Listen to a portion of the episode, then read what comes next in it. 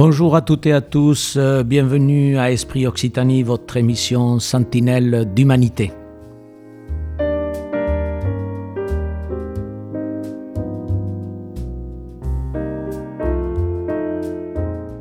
Émission coproduite par l'ANRAS, Association de recherche et action solidaire.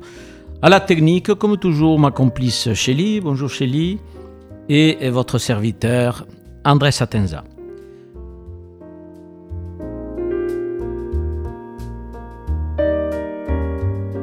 En direct de notre studio, Gisèle Halimi, aujourd'hui nous recevons euh, Sophie Moreau, éducatrice à la protection judiciaire de la jeunesse, PJJ. Elle vient de publier aux éditions RS, très belle maison d'édition, un livre, un récit qui explore la relation éducative, les difficultés du travail social et la quête de l'intérêt pour l'enfant. Éduque un métier sur le fil du rasoir. Madame Sophie Moreau, bienvenue à Esprit Occitanie et bienvenue à Sentinelle d'Humanité. Ben, bonjour à tous et merci pour cette euh, chaleureuse invitation. Moi, tout quoi, je suis très heureux parce que euh, euh, votre livre, et on va le parcourir ensemble, nous invite à une lecture attentive. On va commencer peut-être, Madame Moreau, démarrons par l'introduction. D'entrée de jeu, vous dites, dans le métier d'éduc, le cerveau reptilien doit sans cesse être dominé par le cerveau limbique, sous peine d'être émotionnellement débordé et attaqué. Ah, est-ce que vous pouvez aller plus loin? Parce que euh, je vois bien, euh, ça fait référence d'ailleurs à un grand auteur qui parle euh, du cerveau reptilien, c'est Henri Laborie. Henri Laborie, qui, a beaucoup abordé un, ouvrage, petit ouvrage fort sympathique, L'éloge de la fuite. Mhm. Et il y avait eu un film que Henri Laborie euh, avait produit, euh, Mon oncle d'Amérique, sur ces questions. Alors, est-ce que vous pouvez nous expliquer, comme démarrage, euh, vous y allez fort, hein? Bah, En fait, ce que j'avais envie de traduire dans cette phrase, c'est que la peur, elle est constante en hébergement. Et donc on pourrait céder à des émotions un peu primaires telles que la peur, euh, la colère, euh, la tristesse, euh, parce que le, foyer, l'hébergement PJ, c'est vraiment le lieu de toutes les émotions et de toutes les montagnes russes. Et on doit constamment, et c'est pour ça aussi qu'on est sur le fil du rasoir, être un petit peu en tension entre bah, cette première émotion qu'on va ressentir parce que on a peur, mais pas que nous, hein, il y a également les peurs des, des jeunes qu'on a en face de nous, notre colère face parfois face à certains incidents euh, et, une tristesse euh, face aux, euh, aux mêmes difficultés dans lesquelles ils, ils, sont souvent empêtrés. Et en même temps, on doit contrebalancer ces émotions primaires avec une élaboration qui va nous permettre de mettre un peu à distance cette émotion primaire et de pas céder à l'émotion. Et c'est vous avez, vous avez des jeunes, vous dites en foyer. Alors expliquez-nous votre métier. Vous avez fait parce qu'aujourd'hui vous êtes formatrice, donc vous formez les futurs professionnels ou des professionnels qui ont réussi le concours, vous les perfectionnez. Mais avant d'arriver à la formation, vous-même, vous étiez en foyer. Alors expliquez-nous quel type de foyer, quel type de jeunes? Alors, donc, euh, moi, j'ai intégré donc euh, la, la, PJJ en 2016. Ça, c'est l'école de la nationale de la protection judiciaire de la jeunesse. Mais mon premier poste, c'était donc une unité éducative d'hébergement euh, collectif en Ile-de-France. donc, c'est un, une modalité d'hébergement qui accueille 12 jeunes qui sont donc mis en examen suite à la commission d'un crime ou d'un délit et euh, c'est un lieu dans lequel ils sont placés par un juge des enfants qui va leur permettre vraiment de faire une vraie scission avec euh, leur lieu de vie. Et il faut bien avoir à l'esprit que le foyer a une, une, euh, un caractère éminemment protectionnel et qu'il y a un peu trois objectifs que sont la contrainte, donc le, le travail autour des, des, des, faits, l'aspect également vraiment éducatif et l'aspect contenant. Donc dans l'aspect contenant, on pourrait évidemment mettre beaucoup de choses, hein, euh, euh, un fonctionnement euh, lisible, la pratique des éducateurs, l'endroit également matériel dans lequel ils sont placés, donc les conditions. Et ce qu'on va essayer de faire en foyer, c'est mener vraiment un, travail autour de la socialisation. Voilà, il faut bien garder à l'esprit que le foyer, c'est une mise en abîme euh, parfois euh, ou même souvent des faits pour lesquels ils sont là et que le fait d'être euh, en foyer, au-delà du fait que ça va faire une scission avec leur, cadre antérieur de vie, ça va leur permettre de d'élaborer et de faire un remaniement aux autres, à autrui et donc à eux-mêmes. Alors vous dites, ils sont en foyer, mais parfois il y a eu des crimes, ce sont des jeunes délinquants, ils ont parfois fait des choses très très très graves. Vous dites dans votre livre parfois des crimes, et vous dites, il faut quand même une réponse et une alternative à la prison des mineurs, au quartier des mineurs. Euh, l'éducatif doit primer avant tout. Vous dites cela, mais quand même, ils ont commis un crime. Bien sûr, et c'est ça qui peut être un petit peu compliqué. C'est pour ça que je parle un petit peu de cette oscillation entre euh, le cœur, donc euh, un petit peu ce que Dominique Youf pouvait appeler la sollicitude, et en même temps l'éthique de la justice avec ce cadre judiciaire. Et donc on va constamment osciller entre l'empathie dont ils ont viscéralement besoin, euh, d'écoute, d'attention, de protection, de compréhension de leur parcours, de leurs difficultés. Et en même temps, on va essayer de les inviter à intégrer ce fameux contrat social qu'ils ont, euh, euh, pour la majorité, écorné. Voilà, donc c'est ça qui peut être un petit peu source d'usure, cette oscillation entre les deux. Vous, vous, continuez on continue à parcourir votre, votre ouvrage. D'ailleurs, il, est illustré, hein. vous avez une, une complice également, euh, qui a illustré. comment, comment est née cette, cette participation avec cette dame qui dessine fort bien? Alors en fait, j'ai participé à une manifestation nationale qui s'appelle Dessiner la vie, qui est l'une des nombreuses manifestations organisées par la PJJ. Il y a également Bulle en Fureur, le Challenge Michelet, le Parcours du Goût. Mmh. Il y en a vraiment plusieurs. Et là, en l'occurrence, c'était au CNC, donc euh, à Paris, qu'il y avait donc l'édition 2021 de Dessiner la vie.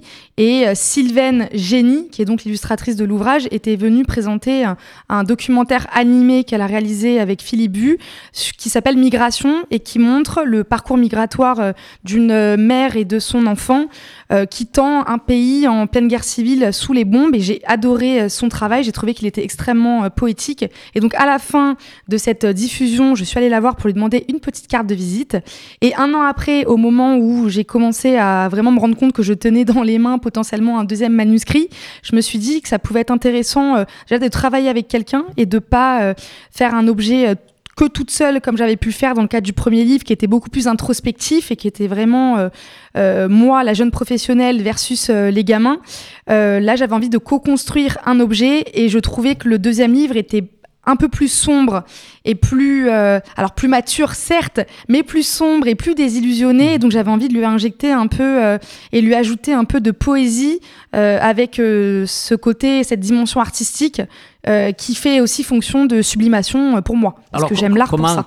comment vous avez fait pour travailler dès qu'il y avait un chapitre qui était terminé vous lui envoyez elle le lisait et à partir de ce moment-là elle pouvait elle pouvait dessiner? Alors quand je l'ai sollicité c'est toujours fort à propos quoi oui. hein, ça correspond parfaitement, euh, pourrait-on dire, au récit et à votre pensée. D'ailleurs, euh, un texte écrit à la première personne. Hein. Vous nous direz pourquoi. Quoi. Vous aurez pu faire un travail un peu plus universitaire ou autre, mais là, vous vous engagez, vous mettrez vos tripes, là, euh, Madame Moreau. Oui, complètement. Alors, sur la, sur la première question, en fait, quand je lui ai, je lui ai proposé qu'on travaille ensemble, elle a accepté. Donc, je lui ai envoyé le premier livre pour qu'elle puisse un peu s'imprégner de mon style quand même un peu particulier parfois parce qu'il est truffé euh, de jeux de mots plus ou moins euh, drôles, hein, mais ça je laisse chacun en juger pour le coup. Euh, et donc quand elle m'a dit oui pour qu'on travaille ensemble, je lui ai envoyé le manuscrit une fois que je le jugeais terminé. Et on s'est vu régulièrement à Montpellier parce que du coup elle est basée sur Montpellier et elle, elle a vraiment pris chaque chapitre et laissé libre cours à son imagination hein, qui très souvent est tombée pile dans le propos euh, de, du, chapitre. Et ce qui est formidable, c'est qu'elle a vraiment réussi euh, en entrée à, euh, à résumer, illustrer chaque idée conductrice du, de chaque chapitre. Ça, j'ai trouvé ça vraiment très fort. Et, euh, et, après, pour la deuxième question, pourquoi le jeu? Ça, c'est très personnel, mais euh, j'ai une vision, euh, moi, de l'écriture, et c'est toujours ce que j'ai aimé lire. Moi, j'aime les gens qui s'exposent. J'aime les gens qui mettent, vous l'avez ah, dit tout à l'heure, dans votre qui mettent les tripes voilà, sur la table. Et bah, moi, je me suis toujours dit que si, si j'écrivais, ce serait toujours à la première personne, en tout cas pour le moment. Et pour ce qui est de ce travail euh, autour de, ce métier, j'avais envie euh, euh, d'interroger mes sensations, mes émotions, ma compréhension du métier. Et, je pense, oui, en, sans concession parfois. Je, je, le, je, le, crois en tout cas. Alors, page 23, on parcourt votre, votre ouvrage. Hein, c'est un vrai récit. Il très très beau ce récit. Hein. Et là, vous citez Blaise Pascal. il vous dit bah, il vaut mieux parier sur la probabilité d'un gain, et donc le pari pascalien s'exprime très très clairement. on ne peut pas infirmer ni prouver l'existence de Dieu, mais il vaut mieux parier pour, parce que ça peut toujours servir. Euh, ça mange pas de peine, hein, on pourrait le dire en langage moderne. Euh, ça veut dire quoi cette probabilité du gain dans l'acte éducatif? Il faut parier sur ces jeunes, c'est vraiment cela que vous voulez dire Malgré tout, bah on fait le euh, pari qu'ils vont s'en sortir et puis parier euh, sur les, les, les jeunes parce que c'est la jeunesse c'est que donc c'est quand même les adultes de, de demain. Donc il y a forcément une dimension un peu euh, politique et citoyenne dans ce métier, ça c'est sûr. Mais plus largement, euh, sans viser forcément aussi loin, moi je fais aussi le, le, pari des réactions en fait éducatives dans le quotidien. Et donc je fais un peu lien avec votre première question sur l'émotion primaire. Mmh. Il serait aisé de céder à la colère, à la tristesse, à l'agacement, à la peur. Et moi je pense qu'au contraire les éducateurs, et là je ne parle pas de moi, je parle vraiment du métier. Euh, les éducateurs, ce sont des, créateurs dans, dans, le quotidien qui vont euh, souvent proposer des réponses éducatives euh, qui sont décalées et qui vont permettre de déjouer la violence et donc de la sublimer, de la transcender. Et là, en l'occurrence, le chapitre auquel vous faites référence, c'est un chapitre dans lequel j'ai une réponse éducative qui est un peu sur la limite en réalité et qui surprend le, gamin qui s'attend à me voir réagir avec euh, agacement, énervement et finalement me voit sortir une carte qu'il n'avait pas anticipée. Et ça, je trouve ça intéressant. Et j'invite euh, les gens là qui nous écoutent à aller lire un texte de Yves Jeanne, qui est un, un docteur en sciences de l'éducation, qui établit une typologie des éducateurs et montre qu'il y a l'éducateur régulateur qui est attaché aux règles, au cadre, au, contrat social, à l'autorité. Il y a l'éducateur mailloticien qui va inviter le gamin à essayer de comprendre pourquoi il adopte tel ou tel comportement. Et il y a l'éducateur virtuose qui, lui, va sans cesse déjouer dans le quotidien la violence qu'il aura repérée pour essayer de la, euh, de la transcender, de la, de la sublimer et d'en faire quelque chose. Dans quelle catégorie vous êtes, vous? Dans quelle catégorie? Et bah justement, moi je me suis rendu compte que finalement j'oscillais entre éducateur euh, régulateur qui a qui fait des références aux règles et qui a recours à ce contrat social en invitant les gamins à, à intérioriser les normes euh, euh, et ce processus de socialisation et en même temps dans le quotidien, j'essaie moi-même toujours de les surprendre et d'être un peu à côté et donc les, les, gamins souvent me disaient mais t'es matrixé toi. Et en fait ça c'est une façon de dire t'es un peu un extraterrestre. Et donc ils savaient que parfois avec Sophie, bon il y allait avoir des, des réponses qui allaient être un peu un peu bizarre. Voilà, donc je, me traînais euh, ce, titre, euh, je ne sais pas si c'est un honneur ou quoi, mais euh, d'éducatrice un peu étrange. Ah d'accord. Alors, vous êtes étrange. Alors, éduque, un métier sur le fil du rasoir, édition RS, éducation spécialisée au quotidien. C'est une, une, collection qui est dirigée, là je rends hommage à quelqu'un qui peut être un maître pour beaucoup d'éducateurs, c'est Philippe Gabérin. Et, Philippe Gabérin, dans, ce, euh, dans cet ouvrage, en présentant euh, cette édition, il dit, euh, en donnant la parole aux acteurs, comme vous de l'éducation spéciale, spécialisée, vous êtes des orpailleurs du quotidien. Donc vous allez chercher quelques pépites. C'est ça que vous cherchez, c'est ces jeunes. Quelque part, il se cache une pépite. Oui, ah bah ça, Malgré tout, il y a de la pépite. Malgré tout, il y a un peu de richesse. Oui, oui, bah, il y, a un chapitre, y a, un, chapitre dans le premier livre euh, euh, où je parle du gémologue, justement, qui va aller dénicher, pour le coup, euh, la pépite. Et je pense que tous ces gamins-là sont très, très bruts. Donc, il faut vraiment dépasser cette, cette, carapace qu'ils peuvent parfois revêtir et derrière laquelle ils vont se retrancher et qui masque bien souvent des gamins qui sont de grands hypersensibles, se persuadant de ne pas l'être. Euh, et donc il faut aller, comme je le dis dans le deuxième, révéler un peu l'humanité derrière les postures, derrière euh, la violence, euh, derrière le passage à l'acte, en ayant toujours un peu à l'esprit que la majorité de ces gamins sont des sont sont en danger et sont des gamins qui bien souvent en raison de leur vécu traumatique, chaotique, etc., sont des gamins parfois sacrifiés.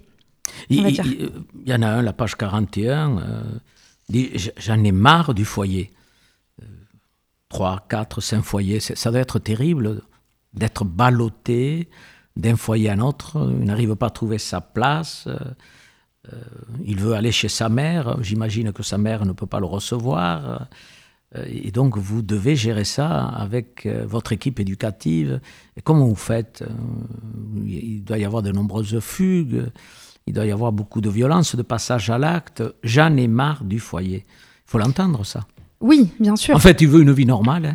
Oui, il veut une vie euh, normale et il veut pas se trimballer ce parcours euh, d'enfant placé avec toutes les étiquettes aussi hein, que ça peut euh, générer. Et il a juste envie d'avoir et de retrouver là sa chambre d'enfant avec maman qui est là et, et un quotidien somme toute banal, ordinaire comme euh, certains de ses camarades de, classe. C'est ça qui est intéressant. Mais pourquoi ça bascule? Pourquoi ces jeunes basculent dans, dans la violence, dans la délinquance? Qu'est-ce qu'on peut dire? Vous qui les fréquentez, en regardant leur parcours euh, longitudinal, hein, comme disent les sociologues, euh, c'est quoi? C'est la famille, c'est l'environnement, c'est croiser, c'est la mauvaise personne qu'ils ont croisée, c'est être là dans le mauvais endroit, au mauvais moment euh, Il y a du hasard alors bon, moi je me risquerais pas forcément à, proposer une réponse euh, unique, en tout cas à cette question, parce que finalement, euh, je pense que ça doit être très multifactoriel, tout à fait.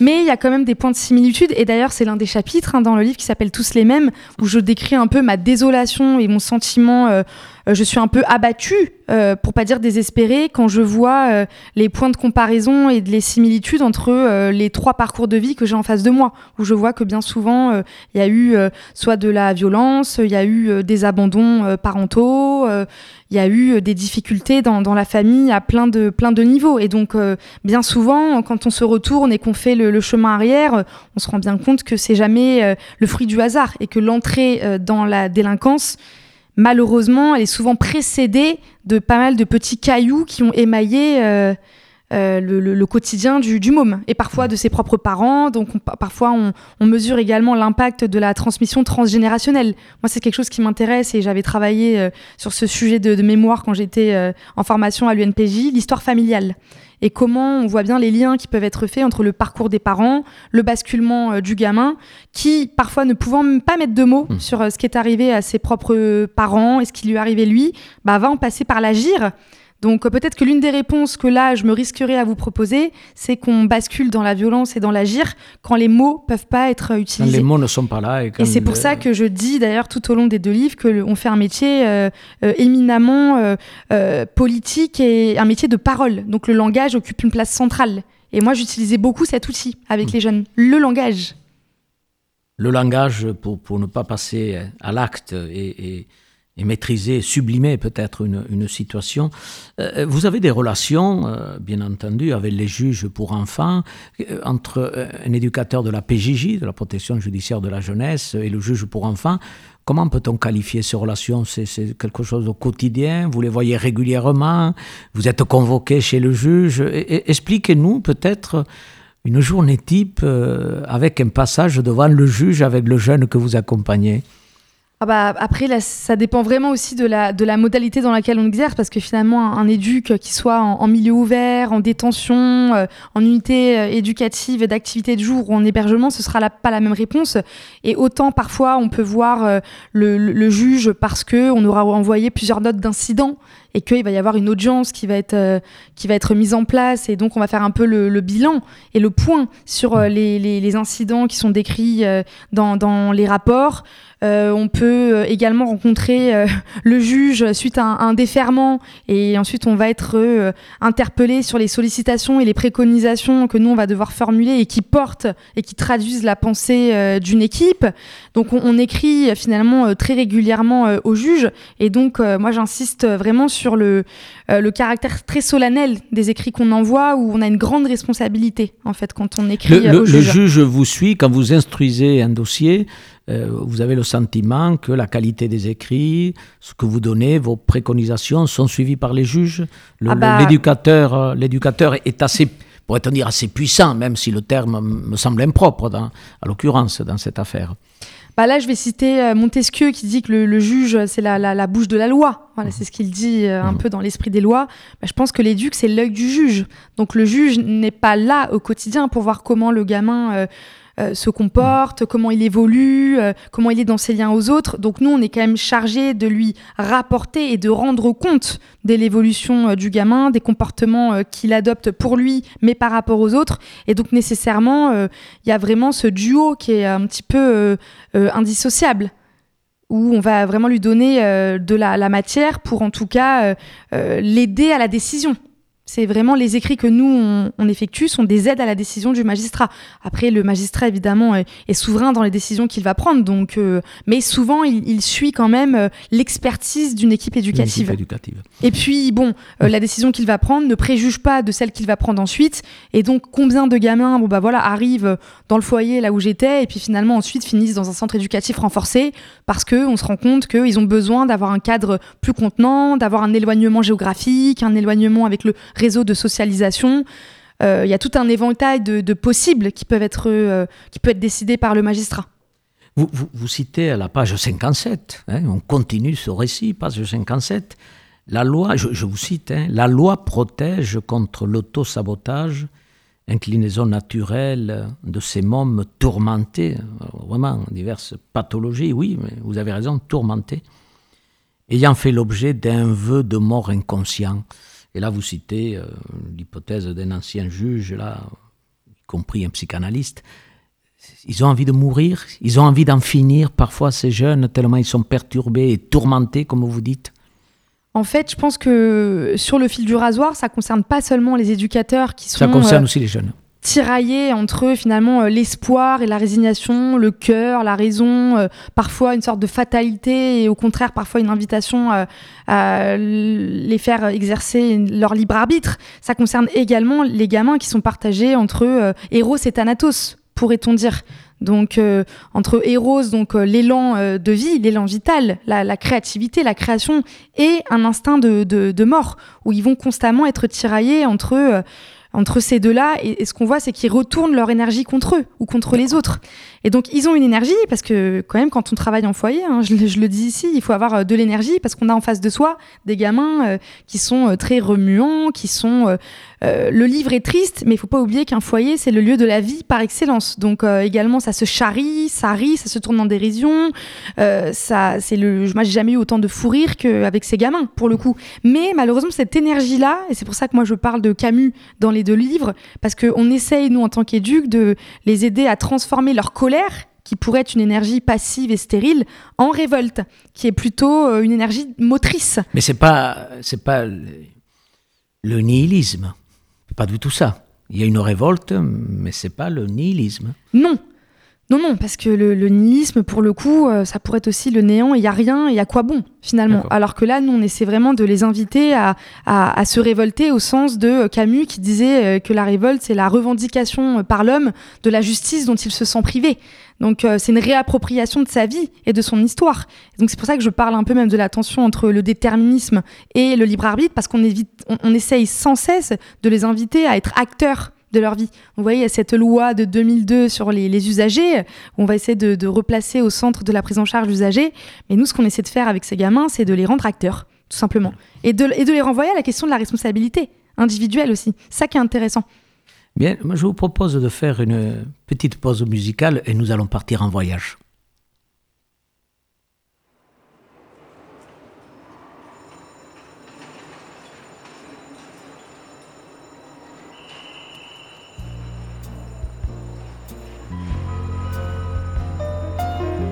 Bah, il la remercie hein, de l'avoir accompagné à la gare. Vous parlez sérieusement ou vous vous moquez de moi? Bah non, il se moque pas d'elle, mais regardez, tous ces journaux, ces cigares, tout ça. Ah, je manque d'originalité, c'est vrai. Savez-vous que nous nous séparons pour la première fois? Oui, mais enfin, c'est pas très long. Et puis il part que 15 jours. Attendez un petit peu. Dois-je comprendre que vous allez passer ces 15 horribles jours sans compter les heures? Puisque vous partez en voyage puisque nous nous quittons ce soir. Mon cœur fait son apprentissage. Je veux sourire avec courage. Vous avez posé vos bagages. Marche avant côté du couloir. Et pour les grands signaux d'usage préparer mon grand mouchoir. Dans un instant, le train démarre. Je resterai seul sur le quai. Et vous me verrez dans la gare. Me dire adieu là-bas avec votre bouquet. Promettez-moi d'être bien sage,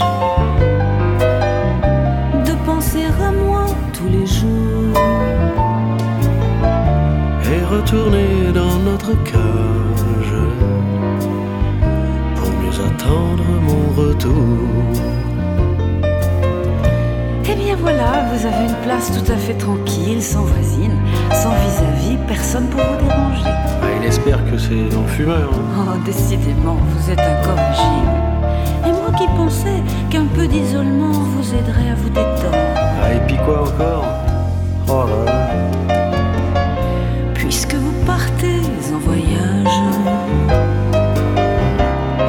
M'avez promis, mon chéri, de vous écrire 14 pages. tous les matins ou davantage, pour que je vois votre visage. Baissez la vitre, je vous prie.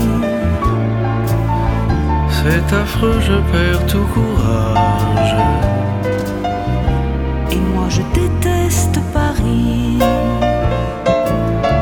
Le contrôleur crie en voiture. L'enfoiré, il sait pourtant bien que je dois rester, mais je jure que s'il crie encore une fois, moi je viens. J'ai mon amour pour ce bagage. Tout le reste, on s'en fout.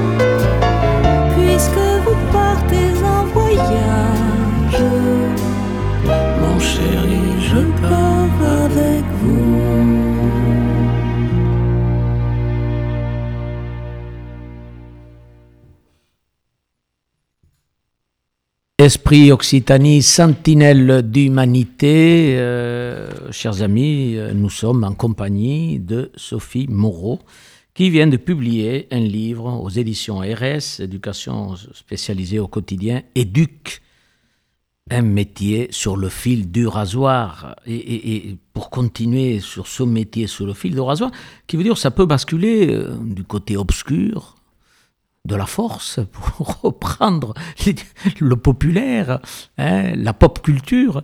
Et, et là, vous dites à la page 63, le, l'éducateur PJJ, l'éducateur de la protection judiciaire de la jeunesse, est un métier de tous les paradoxes. Là, on n'est pas dans la doxa commune, on n'est pas hétérodoxe, on est dans le paradoxe, c'est-à-dire le contraire. Tout est son contraire. Mais comment vous faites? Là, vous êtes tiraillé? Ah oui. Eh bien, de- depuis tout à l'heure, vous êtes tiraillé, à force de tirailler, euh, on va finir par euh, se déchirer les tendons, on va euh, finir par être écartelé, et pourtant il faut se ramasser et constituer un sujet. Tout à fait. Un sujet, une identité de PJJ. Comment vous faites? Ah oui, C'est un exercice particulier.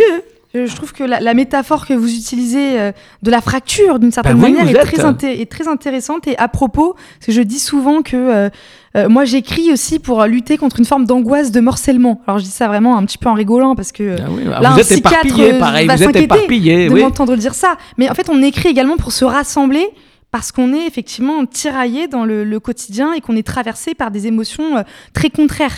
Ça me fait penser à une phrase de, je crois que c'est Benjamin Constant qui dit plus on est euh, euh, traversé par des émotions euh, contraires, moins on ne sait à laquelle céder.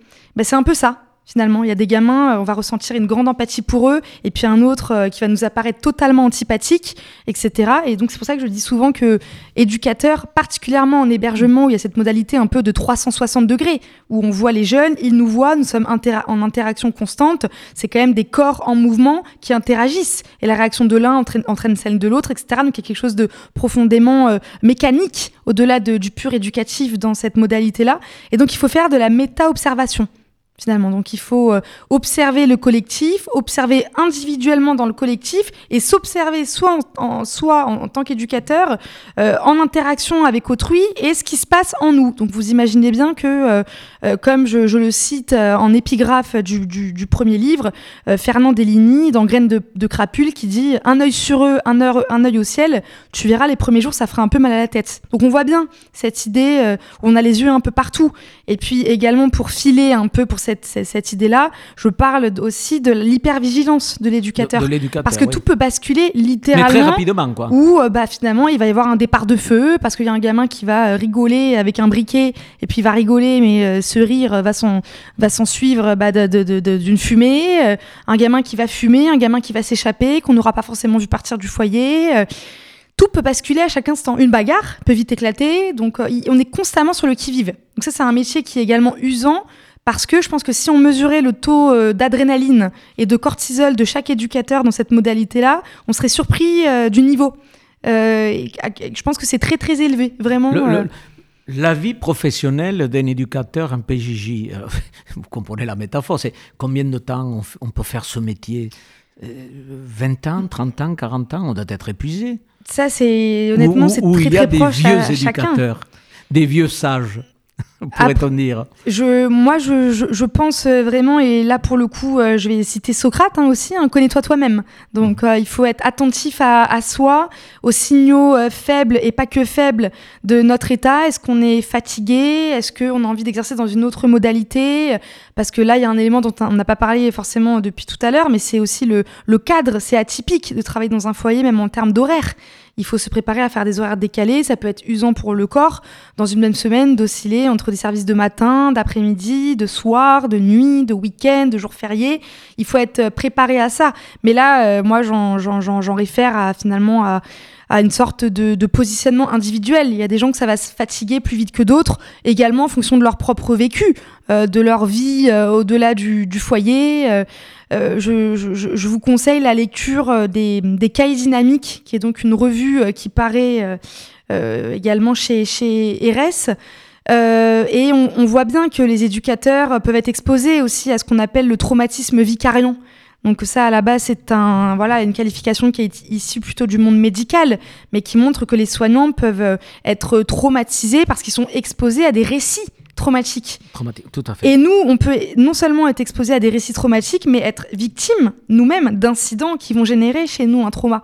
Donc euh, tout ça, il faut voilà l'avoir nettement euh, à l'esprit. Et c'est pour ça que j'insiste aussi sur la méta-observation, de bien... Euh, alors il, ne s'agit pas non plus d'être trop à l'écoute de, de, de, soi, c'est pas ça, parce qu'on fait un métier par essence qui est difficile. Donc sinon on arrêterait dès les premières semaines. Mais en tout cas de bien identifier ses, ses limites, là où on est fatigué, où il faut peut-être faire un pas de côté et aller vers d'autres types de, de modalités pour mieux y revenir, peut-être. Vous parlez chaque fois de gamins. Et vous ne dites jamais des gamines. Il n'y a que des garçons euh, dans vos centres où il y a de temps en temps quelques gamines et quelques filles où, c'est spécialisé? Comment est organisée la PJJ euh, en la matière? Alors bah, la, la, PJJ, elle prend en charge euh, des mineurs qui sont dits donc sous main de justice et qui ont donc commis un acte de voilà de délinquance, un crime ou, ou, un délit. et donc c'est mixte dans la prise en charge. Il peut y avoir des, des filles et des garçons.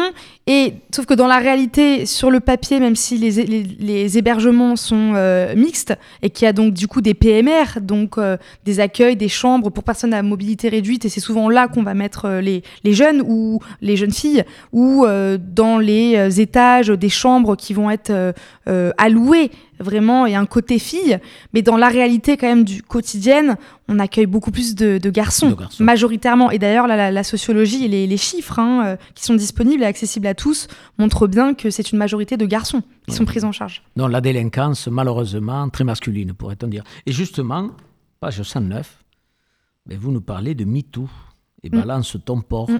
Euh, ça veut dire quoi? Pourquoi ce chapitre? Ça veut dire que ces jeunes sont confrontés à cette violence euh, euh, la violence faite aux femmes, euh, ils, sont violents, y compris là le langage, la fille, ils ont une image dégradée.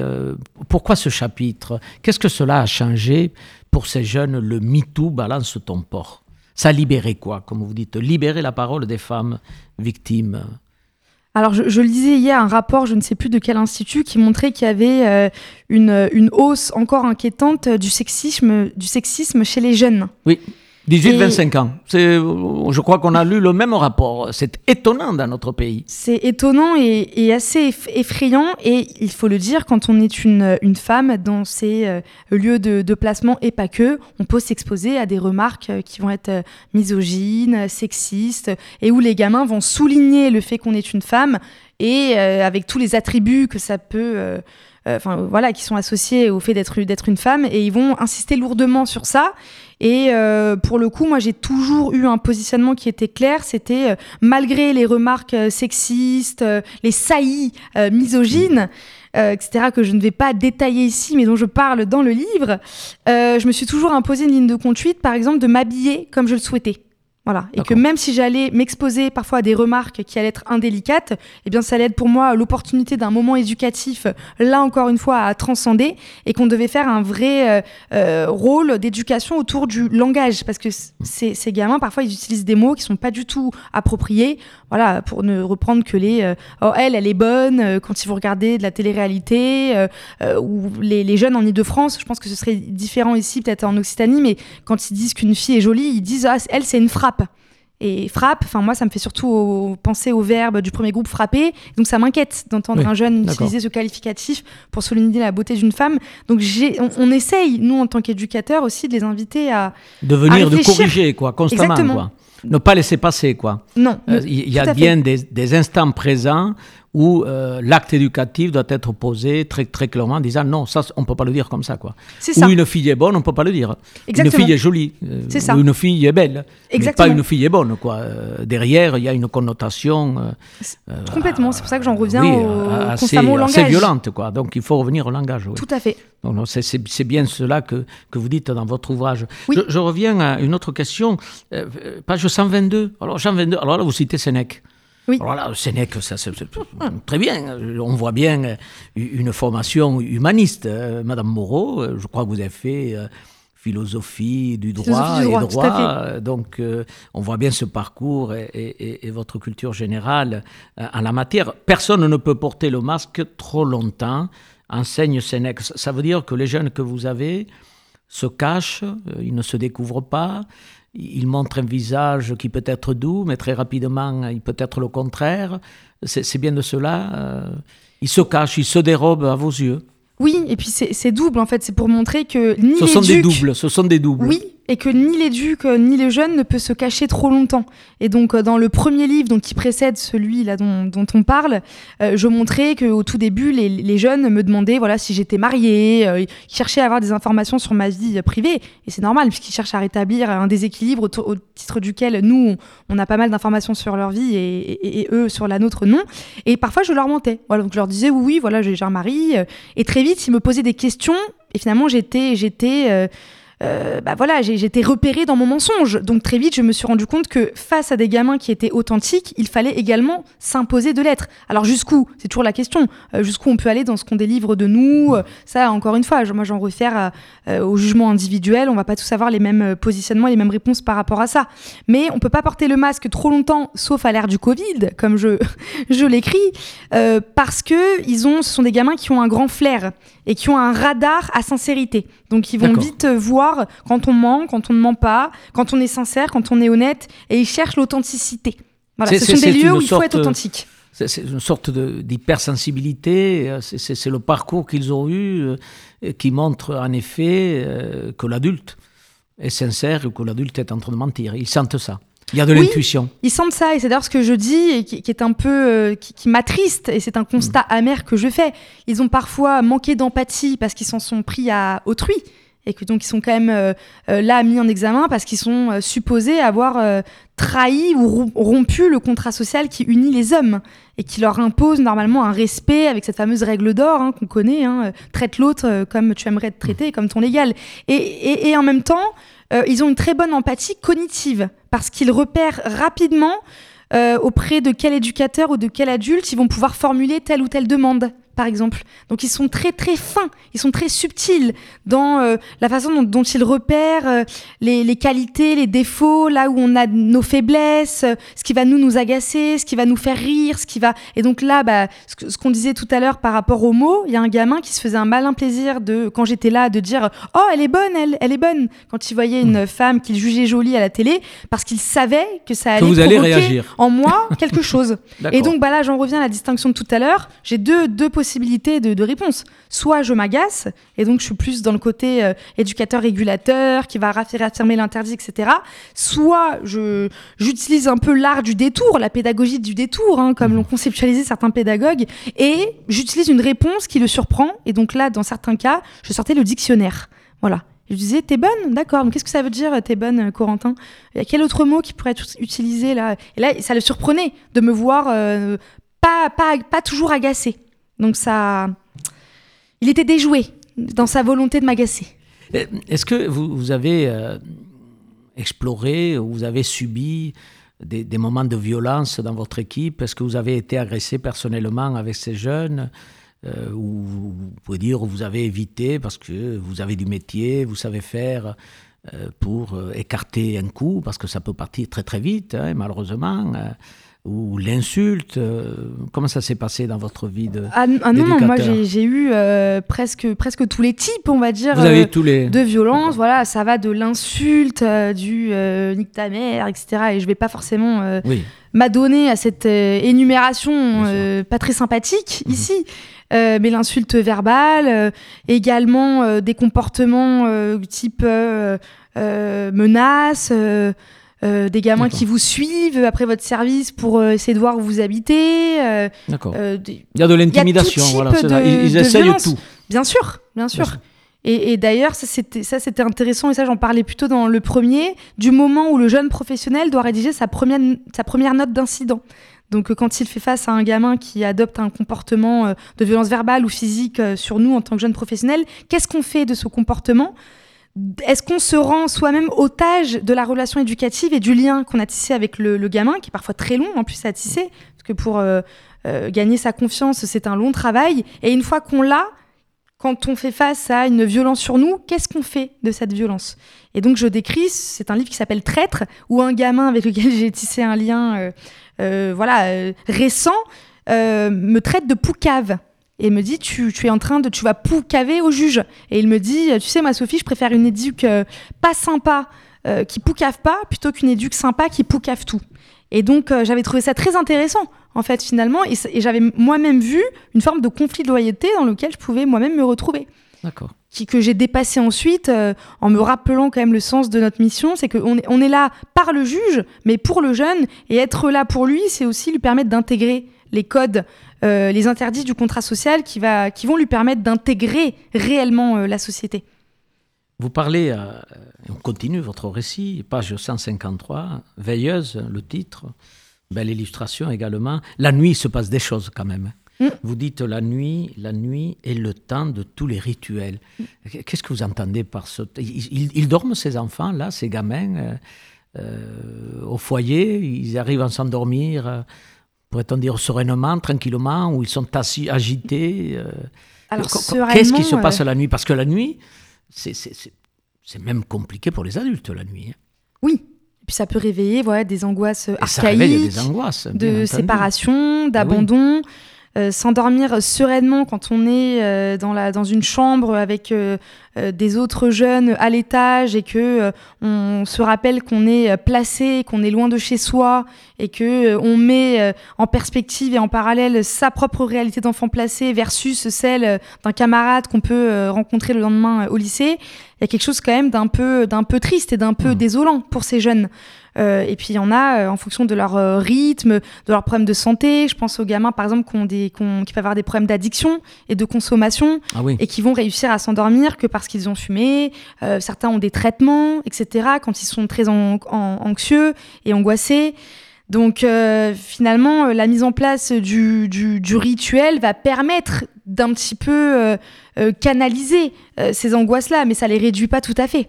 Et puis vous l'avez dit, nous-mêmes en tant qu'adultes, on est en proie euh, parfois à des difficultés d'endormissement euh, et on peut être un peu insomniaque. Donc euh, ces ados-là, C'est encore pire. Page 178, euh, vous parlez des, CEF, les centres éducatifs fermés, mais il y a aussi des CER. Je, souhaite aborder cette question des CEF, Madame Moreau, parce que euh, il y a eu débat dans notre pays avec l'ouverture, il faut se souvenir, c'était le ministre de l'Intérieur, Perben. Il y a eu Perben 1, Perben 2, hein, qui avait fait droit, avez-vous souvenance de ça? C'était euh, la mandature de M. Nicolas Sarkozy, donc euh, teintée, pourrait-on dire, d'une certaine idéologie.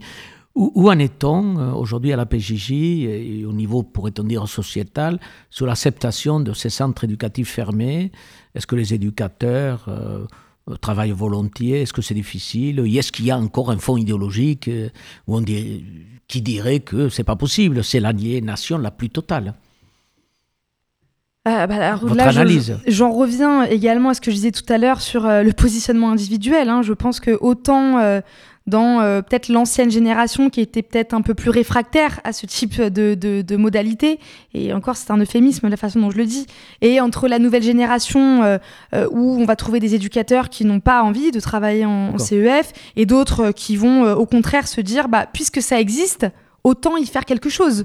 Donc c'est toujours pareil. Euh, il y a des éducateurs euh, qui sont pas forcément euh, en faveur même de la nouvelle législation actuelle, du CJPM, etc.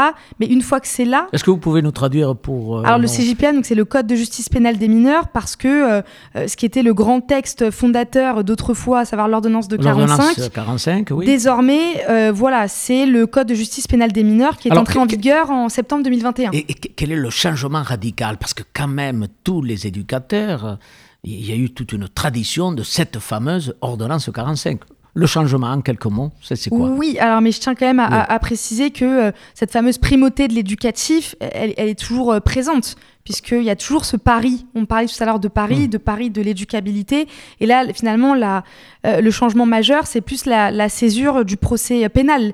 Donc, je rappelle hein, que la réforme, elle a plusieurs objectifs. Hein. C'est l'accélération des procédures. et là, je, pense euh, voilà, un pédopsychiatre qui s'appelle Jean Chambry, euh, qui, soutient en réalité que l'enfant vit dans une forme de présentisme et que parfois, quand le jugement intervient trop longtemps après la mise en examen ou la commission des faits, ça ne fait pas forcément sens pour lui. Donc le temps de l'enfant n'est pas le temps judiciaire et on peut euh, imaginer que le fait d'avoir une réponse un peu plus rapide lui permette voilà, de, se construire. Euh, et puis il y a également euh, cette, indemnisation aussi de, la victime qui va être permise dès ce qu'on appelle l'audience d'examen sur la culpabilité. Et donc c'est ça en fait le grand changement du CJPM, c'est qu'il y a une césure du procès pénal, comme on le dit. Donc il y a deux temps en fait.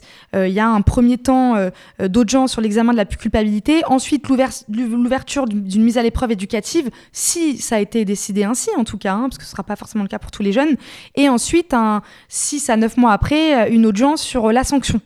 Voilà. Et donc moi, c'est ce que j'explique dans, dans, le livre, c'est que euh, c'est vrai que pour le moment, jusqu'ici, on demandait aux éducateurs de conduire un travail d'élaboration autour des faits pour lesquels le jeune n'était techniquement et sur le plan procédural que, et je mets ça entre guillemets, mis en examen. Donc euh, moi, j'ai certains jeunes euh, au foyer qui me disaient, mais moi, je suis présumé innocent. Donc je n'ai pas finalement à, m'adonner à, ce travail d'élaboration autour des faits pour lesquels je suis présumé innocent. Et d'ailleurs, c'était brillant comme euh, réponse, puisque techniquement et juridiquement, c'est vrai. Alors que là, pour les éducateurs qui vont intervenir après euh, l'audience d'examen sur la culpabilité qui aura été reconnue euh, par l'instance, par le juge des enfants ou par un tribunal pour enfants, bah, ça facilitera un petit peu le travail. Mais, et je le précise d'ores et déjà, c'est pas parce qu'il y aura un prononcé de culpabilité qu'il y aura un sentiment de euh, culpabilité chez le jeune. Et donc le travail autour de la responsabilisation va demeurer dans tous les cas. Nous avons pris euh, et on est allé en voyage tout à l'heure et, on est arrivé, on est en Amérique latine et je vous propose de la musique vivante.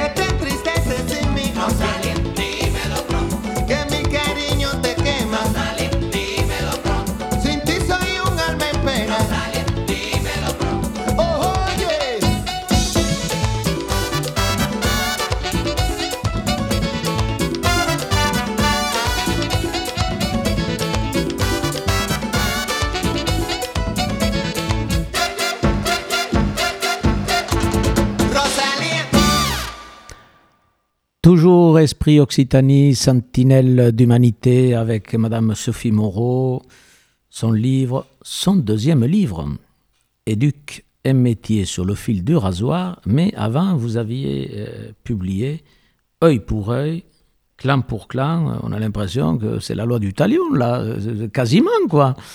Qu'est-ce qui vous amène à écrire? C'est une question très personnelle. Pourquoi écrire?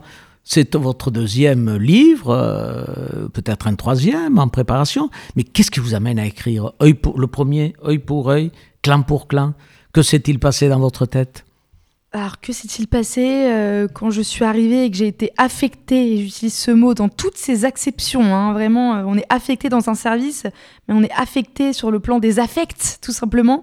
J'ai vécu un tel raz de marée euh, émotionnel, sociologique, culturel, tout ce que vous voulez, que je rentrais chez moi et que j'avais trop d'idées et trop de pensées en moi et qu'il fallait absolument mettre de l'ordre dans ce que je vivais comme une forme de chaos un peu interne. Et donc on parlait tout à l'heure du fait de se rassembler quand on est un peu tiraillé. Bah, c'est ce que permet l'écriture. L'écriture a une fonction de rassemblement, selon moi. Donc j'écrivais d'abord pour moi. Pour vous reconstruire. Est-ce qu'on peut dire ça pour vous construire tellement euh, Oui. Vous étiez dans. Ou alors il y avait des, des obstinations durables oui, et puis parce que j'étais surtout euh, voilà, euh, passionnée par ce quotidien qui me, me, faisait poser beaucoup, beaucoup de questions. Et puis ça, après, je l'ai compris plus tard, mais j'ai, je l'ai compris quatre ans après avoir écrit les deux, que j'écrivais aussi pour fixer les, les rencontres parce qu'on fait un métier où il y a un grand turnover. Alors on parle souvent du turnover euh, côté éducateur, où les équipes parfois, voilà, il y a des, personnes qui sont fatiguées, euh, les gens quittent la modalité de placement et vont ailleurs, mais il y a également un turnover côté jeune, parce que euh, entre les, voilà, les ordonnances de placement qui arrivent à expiration, les gamins qui arrivent dans le cadre de déferment, les accueils qui sont pas toujours préparés, etc., il faut vraiment accepter, quand on travaille en foyer, de, de, de voir des jeunes arriver et partir. Et ça pouvait être frustrant aussi pour moi. C'est euh, quelques jours à, quelques mois, c'est ça? En, moyenne, c'est quoi? Euh, bah ça, ça, dépend euh, également de, de, ça dépend de la durée de l'ordonnance de placement en fait et également du cadre dans lequel ils sont placés. Mais il peut y avoir un effet de saturation aussi pour l'éducateur et donc dans le premier livre il y a un chapitre qui s'appelle turnover dose pour bien montrer qu'il y a une sorte d'overdose et de saturation de voir des gamins arriver et partir sans savoir ce qu'ils deviennent. Et donc au moins écrire la rencontre, c'est une façon de la fixer et de matérialiser quelque chose qui est un peu immatériel. Donc euh, j'utilise vraiment quand je parle d'angoisse de morcellement, ça peut paraître un peu étrange comme, euh, comme image, mais il y a vraiment de ça, l'idée de se dire si c'est écrit, c'est que ça a existé et c'est qu'ils sont là. D'accord. Donc je peux toujours vous leur me référer Vous leur au souvenir. Tout à fait. Moi j'ai coutume de dire que la relation éducative c'est de créer un souvenir. Et ben l'écrire c'est l'ancrer. C'est ancrer le souvenir. Donc une fois qu'il est écrit, il a existé pour toujours et j'en suis sûre. Il y a quelque chose un peu autour de, de la mémoire en fait quand on écrit. Œil pour oreille, clan pour clan, euh, un éduc, un métier sur le fil de rasoir. Le prochain est en préparation, euh, Madame Moreau? Alors le prochain, euh, il y a plusieurs idées en fait. Euh, là, je suis en train de rassembler certaines anecdotes euh, d'éducateurs qui ont réussi à déjouer un moment compliqué, une sorte d'impasse, en utilisant une carte et donc en faisant le pari un petit peu de l'audace dans leur exercice et qui a permis vraiment de dénouer une situation qui semblait inextricable. Donc il y, y, aurait potentiellement ça. après, j'aimerais potentiellement également écrire avec des jeunes qui ont été euh, eux-mêmes suivis. Pourquoi pas euh, retrouver certains des gamins euh, qui sont les héros parfois involontaires de ces ouvrages pour leur demander ce qu'ils sont devenus et qu'est-ce qu'ils retiennent également de cette expérience de placement. Ça, j'aimerais justement, ce qu'ils sont devenus. Il, y a, ce que vous savez, s'il y a une traçabilité et il y a des sorties dites positives, souvent dans les métiers dits de l'insertion, euh, ou dans les métiers, euh, on donne un exemple, des écoles de la deuxième chance, que vous connaissez également, Madame Moreau, euh, on dit souvent qu'il faut qu'il y ait des sorties positives, quelqu'un qui a réussi à passer son, son CAP, quelqu'un qui a réussi à avoir son apprentissage, etc. Est-ce que pour vous, il y a aussi, dans le cadre de la PJJ, des sorties positives? Et si oui, c'est quoi une sortie positive de, votre foyer? Ah oui, ben là c'est une question éminemment complexe qui vient aussi interroger qu'est-ce que la réussite et qu'est-ce que l'échec. Au final. Et d'autant plus, a fortiori, quand on a 15 ans et 16 ans, est-ce qu'on peut vraiment parler d'un échec face à un adolescent qui a la vie devant lui hein, et qui est un adulte, non pas en miniature comme on le soutenait au Moyen Âge, mais euh, un adulte en devenir. Donc finalement, euh, l'échec, ça peut être aussi euh, une nouvelle opportunité pour créer autre chose derrière. Mais il y a des jeunes voilà, dont l'ordonnance de placement arrive à expiration chez nous et qui intègrent par exemple une unité éducative d'hébergement diversifié qui est plutôt là de la semi-autonomie. Donc euh, là, on peut considérer que c'est une forme de réussite, si tant est qu'on puisse trouver une, définition vraiment de ce mot ou s'accorder sur ce que c'est la réussite, euh, mais avec des gamins qui en tout cas se saisissent de leur euh, parcours et s'approprient leur, leur vie. Mais euh, je vous prends également le cas des mineurs non accompagnés.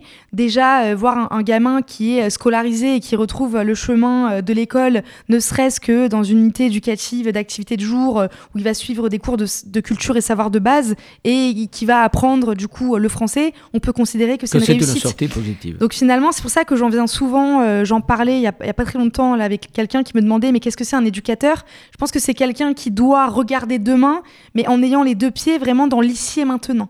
Donc pour moi, l'éducateur, c'est être ici et là, Ikenunk, hein, comme on dit, donc mmh. ici et maintenant. Demain existe, mais demain c'est loin, comme le disait euh, Ayam. Donc, euh, Mais c'est aussi une promesse de bonheur, être éducateur, de découvrir. Bien sûr, c'est une promesse. Alors euh, déjà pour euh, ce métier, parce que c'est un très très beau métier, donc c'est évidemment euh, plein de micro-instants qui vont créer des grands souvenirs, hein, comme je le dis souvent, mais c'est également un gage de bonheur pour les, pour, pour les jeunes. Voilà. Et c'est d'ailleurs pour ça, je termine le premier livre en pastichant Camus et en disant il faut imaginer nos mômes heureux. Donc là, je, je, pastiche évidemment le mythe de Sisyphe, qui se termine par il faut imaginer Sisyphe heureux. Bah, il, faut imaginer nos mômes heureux, heureux, heureux, euh, et riches peut-être, hein, euro, du coup, je sais pas si c'était involontaire, euh, mais en tout cas, euh, les, imaginer sereins et les imaginer acteurs d'un parcours qu'ils auront décidé, et donc c'est pour ça que j'en viens souvent à cette idée de responsabilité aussi individuelle. Nous arrivons au terme de notre émission. Très passionnant votre livre. Et, et bien entendu, j'invite nos, nos auditeurs euh, à parcourir, à commander ce livre. là, les courtes pages publicitaires, mais c'est important. Pour les livres RS, euh, un éduc, éduc, un métier sur le fil de rasoir, allez-y, commandez-le. Euh, on peut dire le prix, 23 euros, c'est tout à fait abordable. il faut y aller. Comment êtes-vous venu à la PJJ Par hasard, on vous a forcé C'est votre maman, c'est votre papa euh, C'est tout d'un coup, vous vous êtes réveillé en vous regardant dans la glace, j'ai envie de devenir éduc Question très personnelle peut-être, Madame Moreau Eh bien, ni l'un ni l'autre. Moi, je rêvais d'être psy quand j'étais jeune, mais mes parents n'avaient pas le même rêve pour moi. Donc c'était métier euh, contrarié J'ai fait, du, fait du droit, du coup, j'étais fascinée par le droit pénal. Je trouvais que c'était vraiment la matière la plus humaine de toutes les manières, les, les, matières euh, du qu'on peut euh, euh, découvrir en, fac de droit, en l'occurrence. Et quand j'ai découvert la, la, PJJ à l'issue d'un service civique que j'ai réalisé auprès d'adolescents pour faire de la prévention, de la sensibilisation sur le harcèlement et l'actualité très malheureuse nous rappelle ô combien la nécessité hein, de, faire de la prévention sur ce sujet, je me suis dit que ça me permettait à la fois de euh, capitaliser sur les études que j'avais déjà faites, donc des études de droit pénal, et à la fois de renouer avec mes premières amours qui étaient la psychologie. Voilà, donc c'est pas vraiment le fruit du hasard au final. Non, c'est pas, c'est pas du hasard. Et non. Madame Moreau, mille, mille merci hein, d'avoir accepté notre invitation Sentinelle d'humanité, Esprit Occitanie, une lutte entre deux forces contraires, révéler l'humanité du monde derrière l'acte délictuel réprimé. Voilà la quête permanente mais usante de tout éducateur. Euh, Madame Moreau, vous faites un très très beau métier euh, et je vous en remercie. Et à très bientôt, chers amis, Sentinelle d'Humanité, Radio Occitanie, toujours présent pour vous présenter les quelques pépites du métier du social, médico-social. Merci et à très bientôt. Merci à vous.